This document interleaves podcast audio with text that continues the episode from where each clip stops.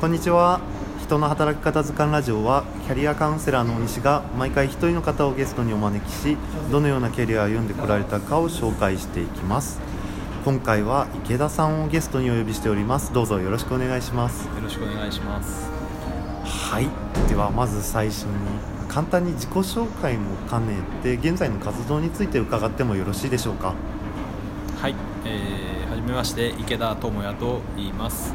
えー、僕は普段、えー、フリーランスのサッカーコーチという形で、えー、サッカースクール、えー、ゴールキーパースクールを運営したり、え、クラブチームや中学校の部活をメインにしています。また、え、発達障害を持たれている、え、お子さんを対象にしたサッカー教室なども開催しています。サッカーを通じてすごいいろんな幅広い活動をされていらっしゃるんですね。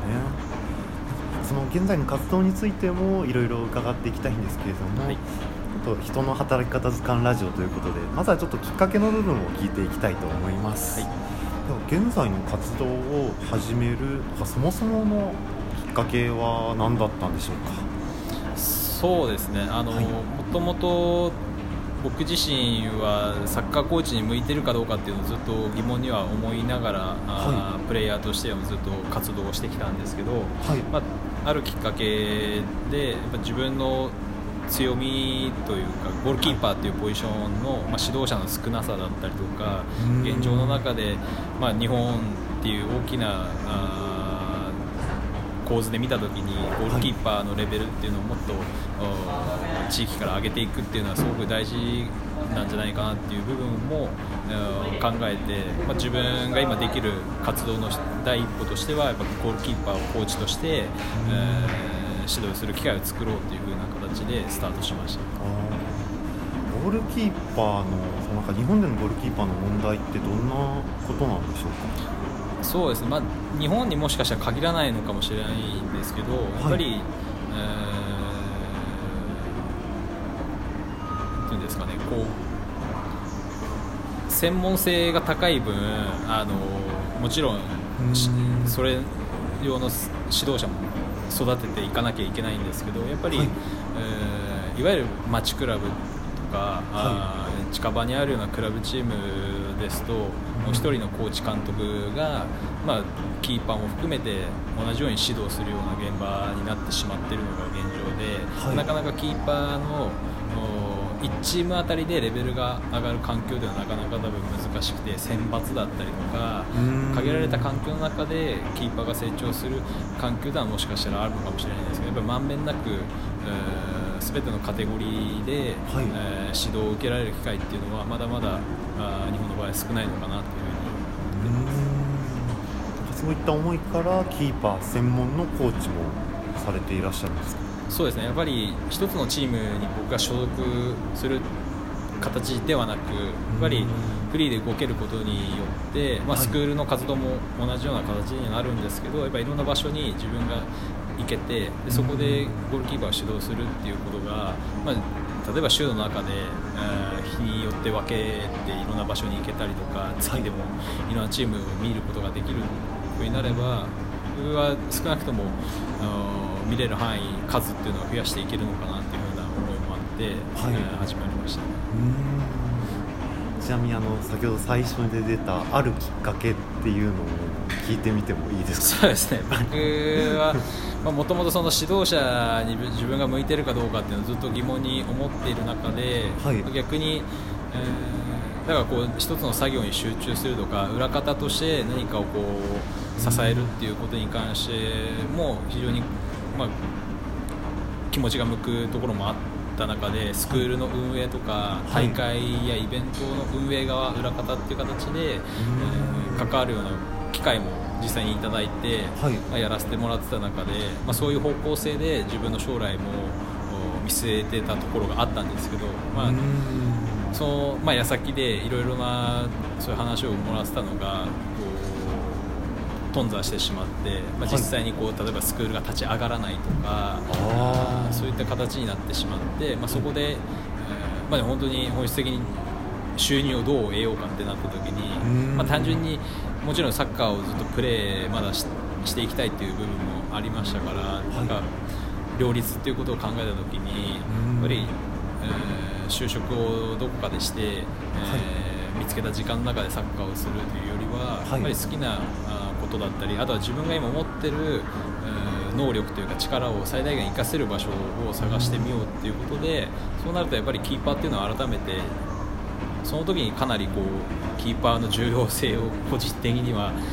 今まで当たり前にやってたけど、やっぱりキーパーコーチも含めてそういうキーパーが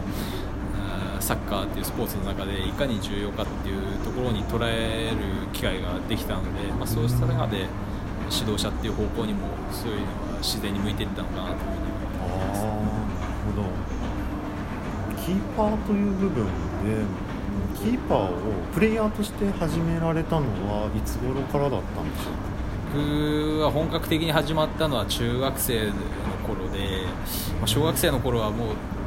ほぼサッカーはやってなくて遊びだったりとか、まあ、兄の影響でサッカーやってましたけどうちの兄はずっとサッカーをやっていた中で僕がま弟としてこうゴールキーパーをやるとか そういう遊びの中でずっとやってきたのもあってキーパー自体も好きでしたしあとは部活ってなった時にサッカー部がいいかなというふうに思ったのでそこでまたサッカーを再開するような形にはなりました。キーパーのどんなところが好きでした？どどんな時にやったみたいなのありました？やっぱりアクロバティックにこう止めるとかやっぱシュートを止めるっていうのが一番最大のこう喜びにはなっていたかなっていう。まあ、今ももちろんそうなんですけど、はい、はい、そこからずっと、まあ、中学のキーパーでその先の進路でもずっと、まあ、サッカーをやって、はい、キーパーをやってっていった形ですねそうですね。僕は中学の2年生ぐらいからサッカー留学をしたいなっていうふうに思い始めて漠然とはあったんですけど、まあ、それがもう3年生になる頃には、まあ、なんか当時のオランダ代表が強くてそういう国に行ってみたいなとかっていうところで、まあ、当時はこう進学するってことはあまり考えてなくて、まあ、自分で留学をしようと思ってなおかつじゃそのためのお金は自分で貯めないといけないなっていうところも感じてたので、まあ、あの進学もしくは就職ではなく、まあ、サッカーをクラブチームに所属して夕方夜練習しながら昼間はあバイトをしてお金を貯めるっていうような生活を3年ほど続けて、はい、でお金を貯めて、えー、その後、まあ、1年間でしたけどブラジルの方に留学するような形で、はい。えー、10代は過ごしてました、ね、実際に中学2年生にサッカー留学をしようと決めて、本当に自分のお金で行ったってそうですね。一応その時にかかってるお金全部自分で貯めたお金でしたね、それはもうなんかあの親に出してもらおうとかは一切考えなかったそうですね。あの、まあ、家庭環境うちが母子家庭っていうのもあったんですけど、まあ、なんか自分でそこは好きでやることだからそこは自分で貯めていこうかなというふうにごいですね。若い頃か中学生から将来のことを考えてたんですね、はい、いかがでしたか？その実際にブラジルに行ってみて。ブラジルはやはりもうサッカーが文化になっている国の一つでもあるので、まあ、日本以上にサッカーに対する熱っていうのが、はい、まあ、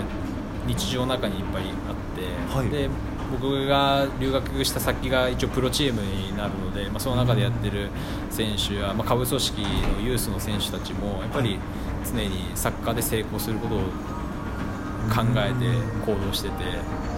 そこのこうピリピリした部分ももちろんそうでしたし、まあ、ブラジル人が持つ人間性で言ったら、まあ、陽気な部分も含めてすごくフレンドリーに、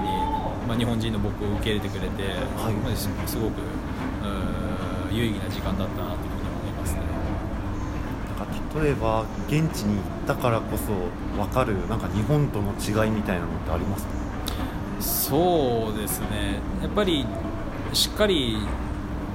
ある意味の自立をしてるのかなっていうふうに思いますね、まあ、いろんな環境の選手だったりとか地域もあって、一概には多分言えないと思うんですけどでもやっぱり一つはそのサッカーで本当に自分の家族を養っていきたいとか本当に成功するんだっていうのを思ってる選手たちがそれを若い頃がおそらく本気で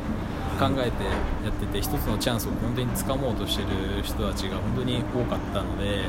そうなってくると必然的にやはり自分がどうあるべきかとか、はい、そういう、まあ、チームでいう